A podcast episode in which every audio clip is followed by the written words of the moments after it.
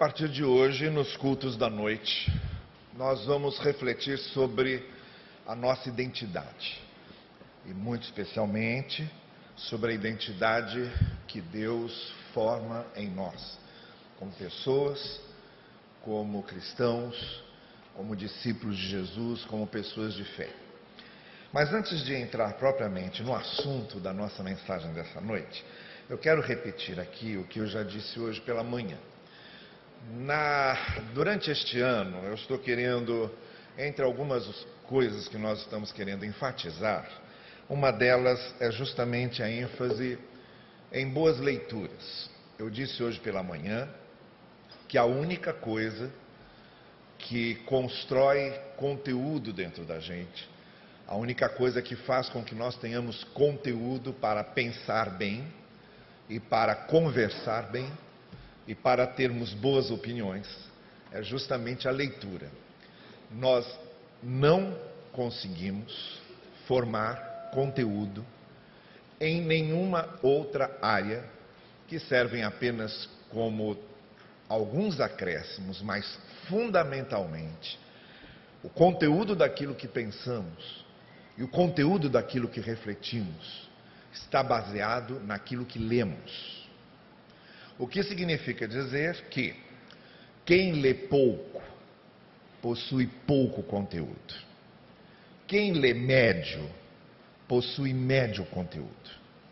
E quem lê muito possui muito conteúdo. O que isso, em outras palavras, significa que quem possui pouco conteúdo fala pouca coisa que se aproveite. Quem possui médio conteúdo fala média coisa que se aproveite. E quem possui muito conteúdo fala muita coisa que se aproveite. Então, a única maneira de nós formarmos um bom conteúdo é através da leitura. Nós vamos formar durante esse ano o que eu estou chamando de roda de leitura. Isto é, a partir de março, entre março e novembro desse ano, nós vamos ter livros mensais, um livro por mês. Já temos o primeiro para março, depois teremos um outro para abril. E nós vamos usar esses meses para ler esses livros. E na última quarta-feira de cada mês, nós estaremos aqui, todos aqueles que leram os livros, para as nossas rodas de leitura. Isto é, nós vamos refletir, vamos conversar sobre o conteúdo dos livros que nós lemos. E o primeiro livro que você já pode encomendar para março, em março, o livro do mês será esse, John Stott, A Missão Cristã no Mundo Moderno. A nossa igreja está fazendo 80 anos e nós, como igreja, é importante que nós conheçamos e saibamos definir exatamente qual é a nossa missão como Igreja de Cristo. O John Stott é um escritor conhecido, um pastor conhecido, um líder cristão conhecido, que viveu até os seus 92 anos, faleceu recentemente, possui vários livros de todos os tipos de assuntos publicados, e esse é um deles, que eu estou sugerindo então que você encomende. Hoje, depois do culto, como já fizemos hoje pela manhã, nosso irmão Cláudio Rangel consegue o livro com desconto. A gente escolheu livros aí que fiquem na faixa dos 30 até 40 reais no máximo. Eu já falei hoje pela manhã com a minha teoria do McDonald's e do livro. Não é? A gente gasta 30 reais às vezes aí no McDonald's e o McDonald's vai para as partes de baixo. Se a gente gasta 30 reais num livro, o livro vai para as partes de cima. Então, é mais investimento você comprar um livro por, esse, por essa faixa de preço. Então, olha, encomende seu livro. E principalmente, até para dar tempo do livro chegar e você ter em março esse livro, que é o livro do mês, em março nas mãos, encomende e vamos ler esse ano. Vão ser nove livros que eu estarei indicando aqui. E na última quarta-feira nós vamos juntos, todos aqueles que quiserem estar aqui e quiserem conversar sobre o que leram, vamos juntos refletir sobre isso. A grande facilidade é que, junto com o livro, você vai receber um guia de leitura que eu preparei para cada livro. Esse guia de leitura tem a essência do livro e está lá é, mostrando quais são as partes principais do livro que não podem deixar de ser lidas. Então, a, a, é um guia que vai, obviamente, ajudar e facilitar a você se achar no livro e poder entendê-lo melhor e lê-lo com mais proveito. Então, olha, todas as facilidades estão aí para você aproveitar. Encomende seu livro logo hoje. A gente vai estar encomendando esse livro de março, hoje e no próximo domingo. Então, nesses dois domingos, encomende o seu livro do mês de março. Quando ele chegar, dedique-se a lê-lo para que você possa crescer e amadurecer mais no conhecimento cristão. Tá bem? Vamos então à nossa mensagem dessa noite. Como eu disse para vocês, nós vamos refletir sobre identidade. A nossa identidade como pessoas, a nossa identidade como cristãos, a nossa identidade como pessoas de fé. E o texto que eu vou usar está em Êxodo capítulo 3. Você tem o resumo da mensagem, dos tópicos da mensagem, todos os boletins. No culto, no lugar que era a ordem do culto da noite, vai vir esses resumos, esses roteiros, então você não só vai ouvir, mas vai guardar. Nós estamos é, com leituras devocionais durante a semana já mandamos para várias pessoas. Agora deixa eu explicar uma coisa. Algumas pessoas vieram dizer que não receberam. E nós já encontramos qual foi o problema. É que você precisa me adicionar nos seus contatos para receber. Senão vai sair do meu é, telefone para você e não vai entrar no seu se você não me adicionar. Então você precisa me adicionar lá nos seus contatos, senão não tem como receber. As pessoas que receberam já estão recebendo hoje, já receberam hoje as leituras da próxima semana. Então, cada semana você está lendo textos que têm a ver com o tema que a gente vai estar falando nos domingos à noite.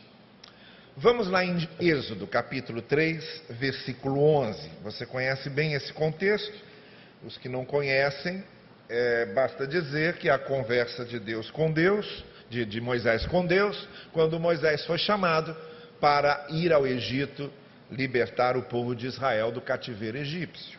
Os hebreus seriam libertados por Moisés. E nessa conversa de Moisés com Deus, no capítulo 3, se você quiser, você pode até deixar a sua Bíblia aberta aí no capítulo 3, porque eu vou fazer referência a alguns outros trechos da conversa. Mas o trecho que mais nos interessa essa noite está nos versículos, no versículo 11, quando está escrito assim: Moisés, porém, respondeu a Deus: Quem sou eu? Quem sou eu para apresentar-me ao Faraó e tirar os israelitas do Egito? Quando Deus disse a Moisés: o que ele ia fazer. Moisés logo se preocupou e a pergunta dele tem esse sentido: Que poderes eu tenho? Que capacidade eu tenho? Quem sou eu para poder fazer uma coisa dessas? E essa pergunta de Moisés, quem sou eu, é justamente a pergunta que eu gostaria que nós fizéssemos, cada um de nós fizéssemos essa noite. Quem somos nós? Quem é você? Você sabe que você tem um nome? Você, quando olha no espelho, você vê um rosto? Você, quando vê suas fotografias, também você vê uma imagem? Mas quem somos nós? o que somos. Qual é a nossa vida? Qual é a nossa identidade? O que estamos fazendo aqui? Como estamos vivendo essa vida?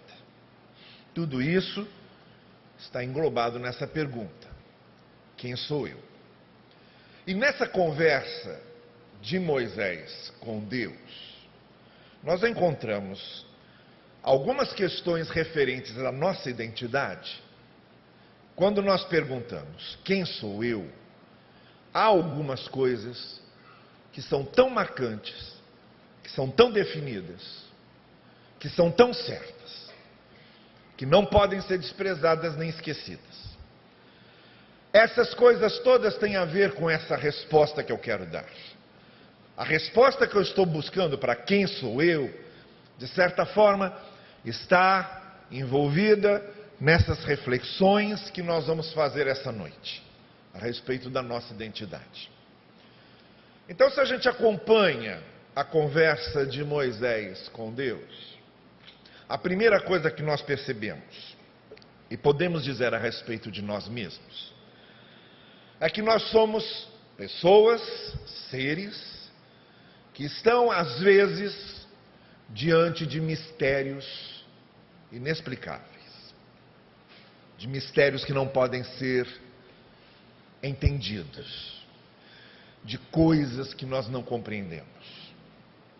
Quando Moisés chegou no monte, o que Moisés viu era uma sarça que ardia sem queimar, sem se consumir.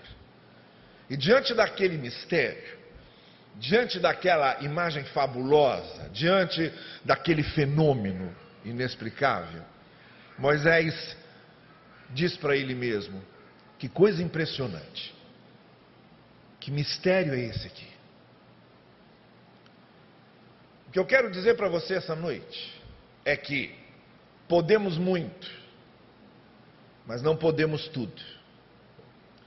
A primeira coisa que precisamos entender a respeito de quem somos é que nós somos seres finitos.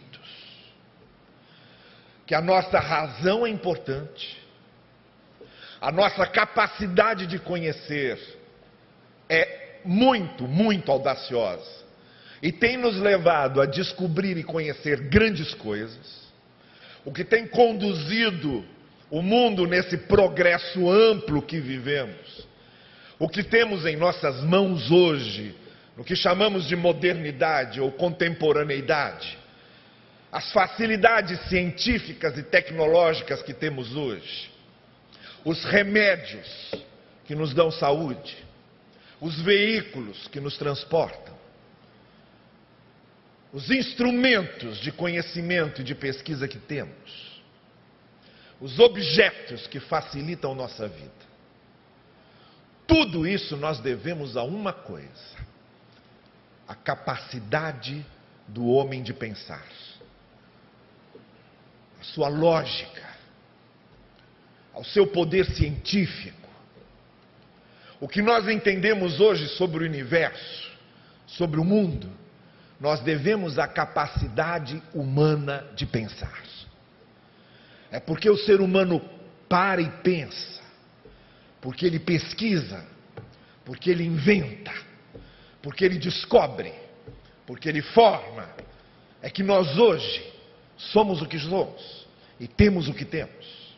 Porém, uma coisa que nós jamais podemos esquecer é que, embora possamos muito, e a nossa capacidade mental possa muito, nós não podemos tudo. Há coisas que a nossa razão não alcança, há fenômenos que a nossa inteligência não explica, e há mistérios, há transcendências que estão além da nossa compreensão e estão além da nossa capacidade de reduzir a uma fórmula ou a uma explicação, a uma teoria, ou a qualquer coisa que nós possamos dar números.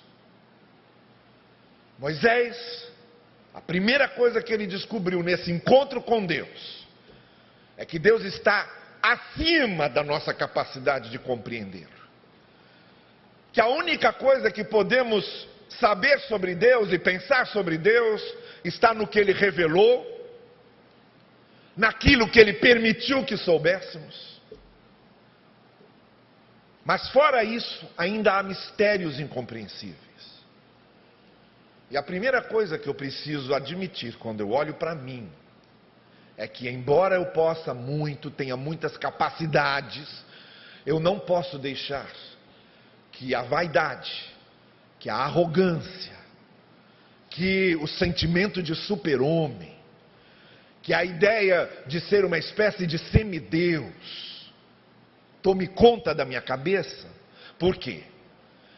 Em vários momentos dessa vida, eu vou estar diante de coisas que eu não posso explicar e que são maiores do que a minha capacidade de dominá-las. Então, a primeira coisa que tem que fazer parte de quem eu sou é esse reconhecimento humilde de que eu sou muito, mas não sou tudo. E que o ser humano pode muita coisa, mas tem muito claramente os seus limites. A segunda coisa que aconteceu nesse diálogo de Moisés com Deus foi o fato de que Deus, quando responde para Moisés, no versículo 4, ele diz assim: Então Moisés virou-se para o Senhor, viu que ele se aproximava, então no meio da sarça chamou Moisés, Moisés, e Moisés respondeu: Eis-me aqui. Quando Moisés responde, eis-me aqui, ele está querendo dizer um monte de coisas. Mas principalmente ele está querendo dizer: olha, eu nasci e minha mãe não pôde ficar comigo. Me colocou num balaio e me jogou num rio. Depois eu fui encontrado pela princesa do Egito. E aquela princesa do Egito que me criou. E eu fui criado, embora tivesse nascido como um escravo, eu fui criado com a melhor educação que uma pessoa podia ter.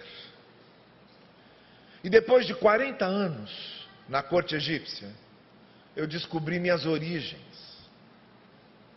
E por evidência, e por circunstâncias que eu não pude controlar, eu acabei perdendo tudo que eu tinha. E me tornei um peregrino no deserto. Então, formei aqui uma família. Eu que estava dentro de uma corte real, sendo preferido do rei, agora eu me transformei num criador de cabras. Eu me transformei num cuidador de animais. E formei aqui uma família muito simples. E passaram-se mais 40 anos. E agora que eu achei que a minha vida tinha terminado, eu estou diante desse desafio que me parece impressionante. Eu não sou só um corpo. Eu não sou só uma realidade biológica. Eu não sou só um nome numa certidão de nascimento. Eu sou uma história. Eu sou um desenvolvimento. Eu sou uma pessoa. Eu tenho uma memória. Eu tenho alegrias e tristezas. Eu tenho vitórias e derrotas.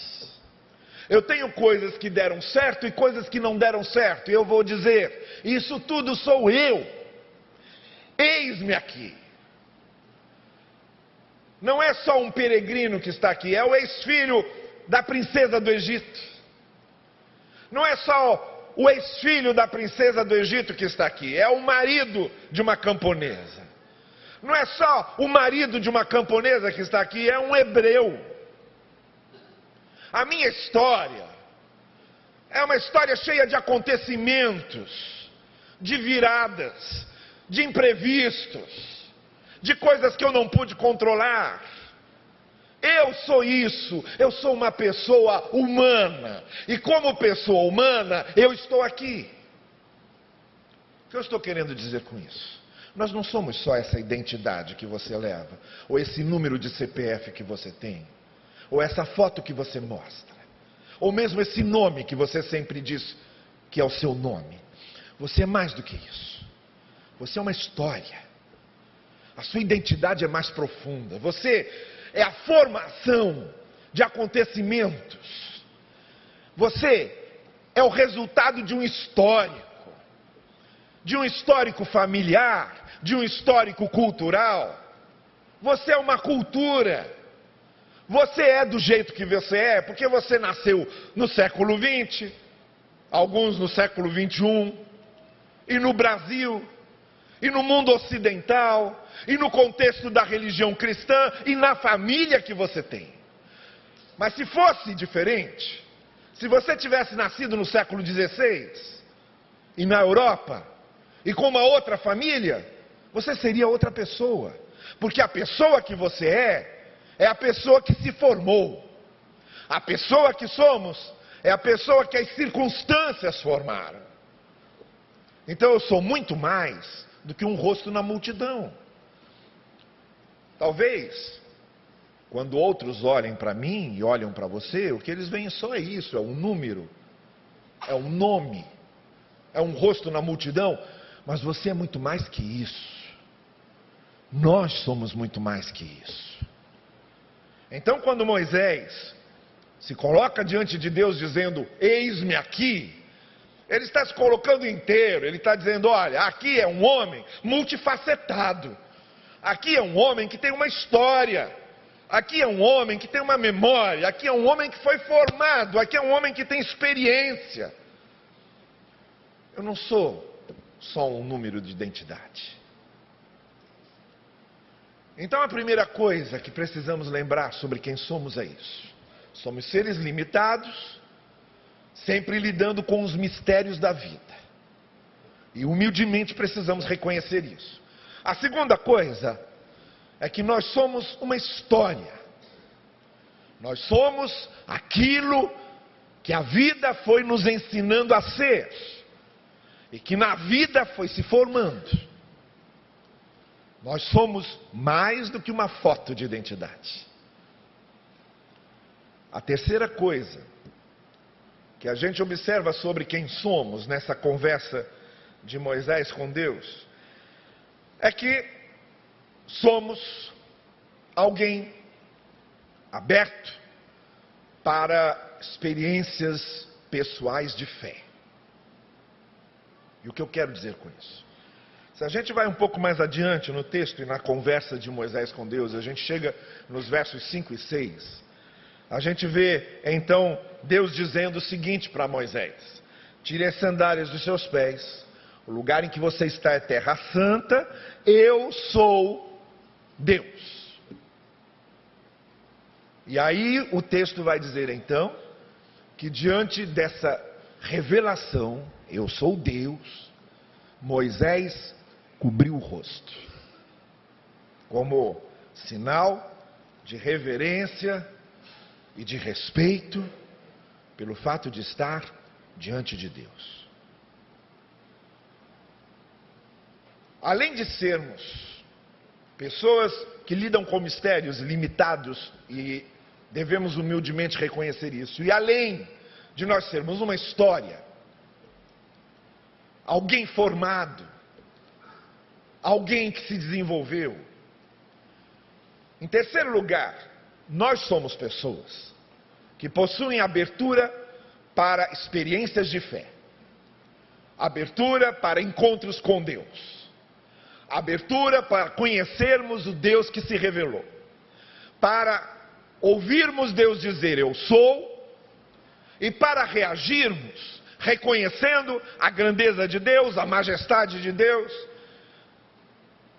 a infinitude de Deus, a ilimitação de Deus, e respondermos com uma experiência de fé, de confiança e de crença. A fé pessoal e a possibilidade de termos experiências de fé fazem parte da nossa realidade. E todos nós somos convidados a termos essas experiências de fé ou esses encontros com Deus. É interessante notar que Moisés pertencia a um povo que tinha toda uma história de conhecimento de Deus. É interessante notar também que Moisés foi criado numa corte que tinha muitos deuses. A corte egípcia tinha muitos deuses. A religião egípcia era uma religião politeísta, de muitas entidades divinas. E é interessante notar que, apesar de tudo isso, de pertencer a um povo com histórico de conhecimento de Deus, de ser descendente de Abraão, de Isaac e de Jacó, e de ter tido contato com as religiões politeístas egípcias e ter visto várias faces da religiosidade egípcia, é esse o primeiro momento em que Moisés tem um encontro verdadeiro, pessoal com Deus. O que eu quero dizer com isso é que, às vezes, nós temos uma família ou uma descendência que já tem um histórico de fé, de vida religiosa. E às vezes nós temos até uma religião, uma religião que tem uma transcendência, tem um soberano, tem rostos sagrados, tem entidades sagradas. Tudo isso é uma coisa. Outra coisa é nós pessoalmente termos um encontro com Deus. Pertencer a uma família que tem fé é só isso é pertencer a uma família que tem fé. Pertencer a uma religião também é só isso. É pertencer a uma religião. Mas ter o um encontro pessoal com Deus,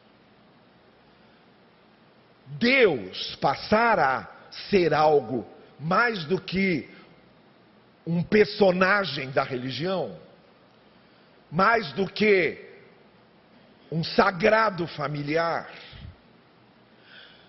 Deus se tornar uma realidade pessoal para a gente. Isso só pode acontecer na nossa experiência individual e pessoal de fé.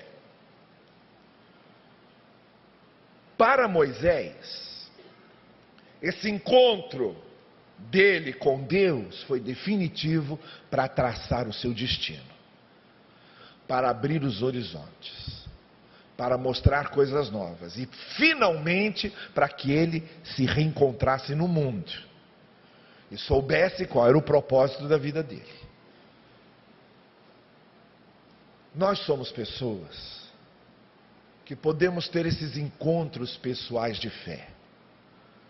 Nós somos pessoas que, quando devidamente quebrantados, quando cobrimos o nosso rosto, quando temos o processo de contrição, quando reconhecemos essa grandeza de Deus, e mais que a grandeza de Deus, essa revelação pessoal de Deus, em que Deus se revela a nós pessoalmente, nós somos pessoas que podemos ter a nossa vida marcada e definida por esses encontros pessoais de fé. Então, a primeira coisa que nós entendemos é que nós somos seres que, embora possam muito, não podem tudo. Somos seres limitados. Eu sou uma pessoa limitada, com fronteiras, e humildemente eu preciso reconhecer que não posso tudo, apesar de poder muito. Em segundo lugar, somos essas pessoas que têm história, que têm memória que não são só um número, que são um todo de emoções, de temperamento, de vida. Em terceiro lugar, eu sou, você é, uma pessoa que possui essa oportunidade, essa abertura para o um encontro pessoal de fé com Deus, porque Ele se revela, porque Ele se mostra a nós, e podemos ter contato com essa revelação e com esse Deus que se revelou. De maneira que a nossa experiência de fé não seja só uma herança familiar, nem seja só uma ligação institucional com uma religião, mas seja algo que marque a nossa vida. Uma experiência de fé tem que marcar a nossa vida. E em último lugar, O que a gente observa dessa descrição do quem eu sou de Moisés, e a resposta que é dada a essa pergunta que ele faz, quem sou eu? Nós entendemos que somos aqueles que precisam ter um sentido para a vida, que precisam compreender qual é o propósito da vida. Todos nós temos um sentido e temos um propósito que é preciso existir para que a vida faça sentido. E quando a gente chega então no versículo 10, o que a gente vê é Deus dizendo a Moisés: Vá agora, eu o envio a Faraó. Olha, a consciência de que a gente tem um propósito, a consciência de que podemos cumprir uma missão, é isso que fundamentalmente dá sentido à nossa existência. Eu sei que nós vivemos num mundo que dá prioridade ao entretenimento. Nós vivemos hoje numa sociedade que quer nos distrair.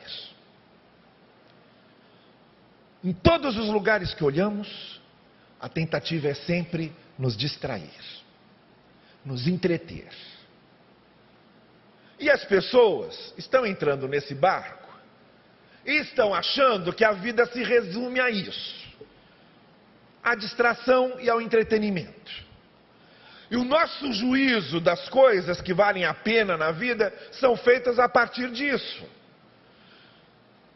Quando a gente pergunta, isso vale a pena? A gente está perguntando se isso vai nos divertir. A gente está perguntando se isso vai nos dar prazer.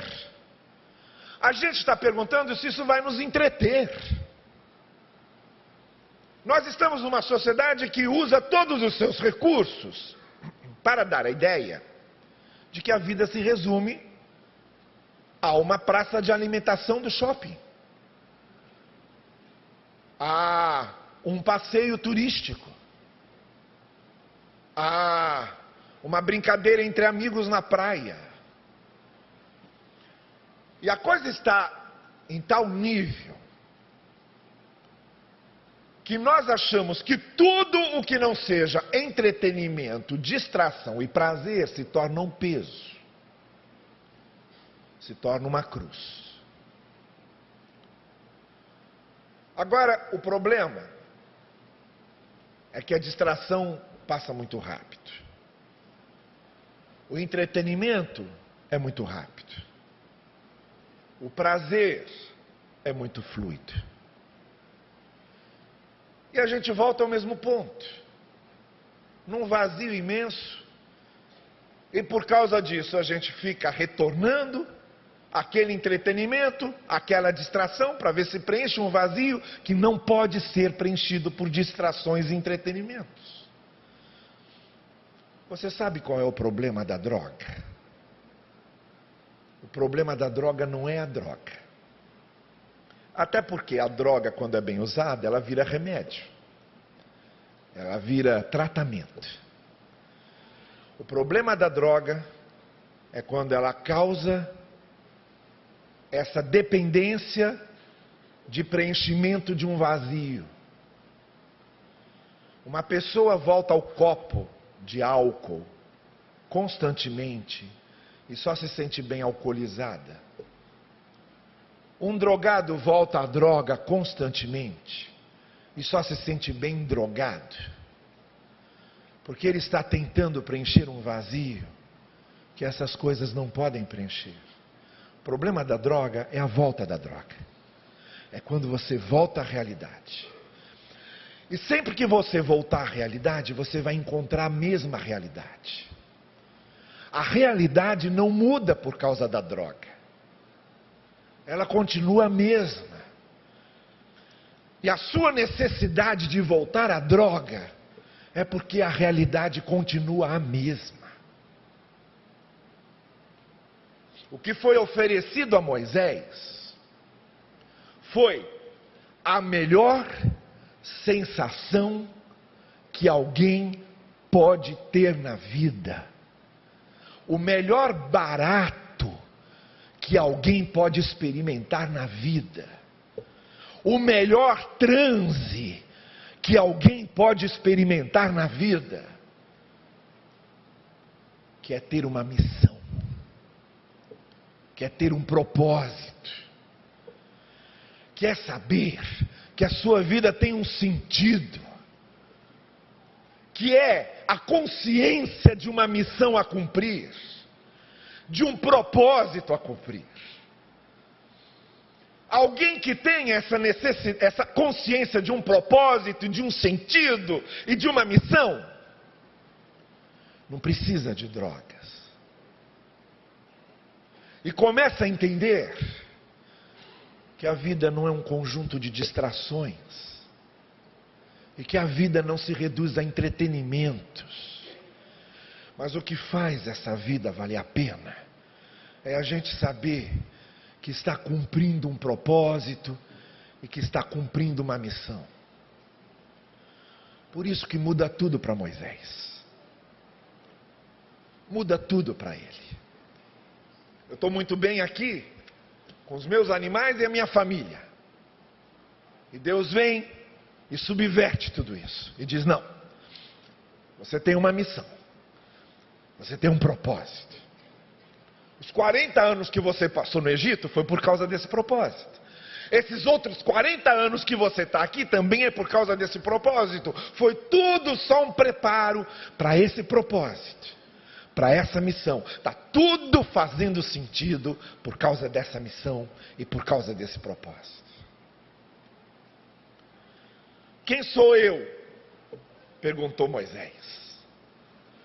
E a gente viu aqui que nós somos, em primeiro lugar, pessoas que podem muito, mas que reconhecendo que não podem tudo e precisam cultivar essa humildade dos seus limites e da nossa humanidade.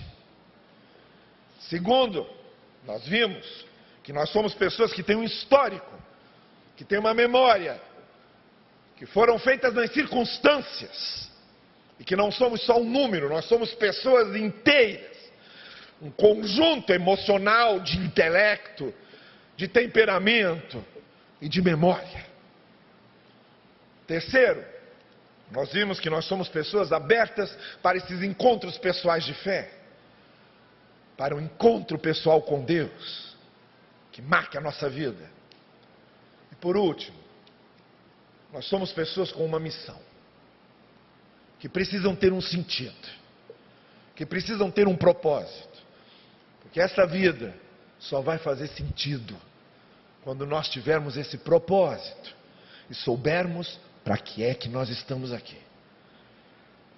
Mas há uma última coisa que eu quero usar à guisa de conclusão, para que nós pensemos a respeito disso. Duas perguntas Moisés faz nessa conversa com Deus. Ele pergunta: Quem sou eu? E ele pergunta a Deus: Qual é teu nome? Irmãos e irmãs, estão aqui as duas questões essenciais e fundamentais da vida: quem sou eu? Quem é Deus? Quem sou eu? Quem é Deus? E estão interligadas. Eu só descubro quem sou eu quando eu sei quem é Deus na minha vida. Deixa eu tentar ilustrar isso. Durante a Segunda Guerra Mundial, muitos soldados perderam a memória. Muitos tiveram esse problema de amnésia. Na França, houve um soldado francês que havia perdido a memória completamente. Ele nem se lembrava mais qual era seu nome, não se lembrava quem era sua família, não se lembrava qual o lugar de onde ele vinha. Quando ele foi reintegrado à sua pátria e o levaram de volta, eles fizeram todo esse caminho para levá-lo de volta à casa do seu pai. E os seus colegas, soldados que o estavam levando, tentaram ver se ele recuperava a memória. Quando o trem parou na estação da sua cidade, eles perguntaram a ele: Você está lembrando de alguma coisa? Você lembra dessa estação de trem? Ele: Não, não consigo lembrar de nada. Quando eles foram andando pelas ruas da cidade, eles perguntaram: e aí, essas ruas, você lembra de algo? Ele diz: não, não estou conseguindo lembrar de nada. Quando chegaram na rua dele, perguntaram: e essa rua, você se lembra de alguma coisa? Ele diz: não, não, não consigo lembrar de nada, nem dessa rua, nem dessas casas. Aí pararam na frente da casa do pai dele e perguntaram: e essa casa, você lembra? Ele disse: não. Eu não tenho a menor ideia do que é essa casa. Aí bateram na porta. Aí o velho pai veio abrir a porta. Quando o pai dele abriu a porta, e ele olhou pela primeira vez, depois de tantos meses fora de casa, quando ele olha de novo para o rosto do seu pai, Aí a sua memória volta toda. Seus colegas que estavam ao seu lado ficaram impressionados quando ele disse: Meu pai. O pai o abraçou. E enquanto o pai o abraçava, ele dizia: Eu agora sei quem eu sou, porque eu sei quem você é. Eu agora sei quem eu sou porque eu sei quem você é. Quando Moisés pergunta quem sou eu, quando pergunta para Deus qual é o teu nome, ele está fazendo as duas perguntas mais fundamentais da vida: quem eu sou e quem é Deus na minha vida. E nós só descobrimos quem somos quando nós descobrimos quem é Deus. E sabe, Cristo veio para revelar Deus. Aquilo que Moisés queria ver, a face de Deus, Deus mostrou séculos depois, quando Jesus Cristo, Filho de Deus, veio ao mundo e mostrou quem Deus era. Em Jesus Cristo, nós descobrimos quem é Deus e descobrimos quem somos. Por isso há esse apelo do Evangelho constante a que Cristo faça parte da nossa vida porque quando Cristo faz parte da nossa vida, Ele é a revelação de Deus e Ele é a revelação de quem somos. De dentro da prisão em que ele estava, Dietrich Bonhoeffer, um pastor na Alemanha que foi preso porque ele pregava contra o nazismo e se levantou contra Hitler, na solidão da sua prisão, sem ver sua família, sem ver ninguém, e sem saber o seu futuro, Dietrich Bonhoeffer fez um poema chamado justamente Quem Sou Eu? E um trecho final desse poema diz o seguinte: ele escreve: Quem sou eu? Sou mesmo o que os outros dizem de mim? Ou apenas sou o que eu sei de mim mesmo? Inquieto, saudoso, como ave numa gaiola, lutando por liberdade, como se me sufocassem, sedento por notícias e proximidade humana, cansado e vazio às vezes, até para orar.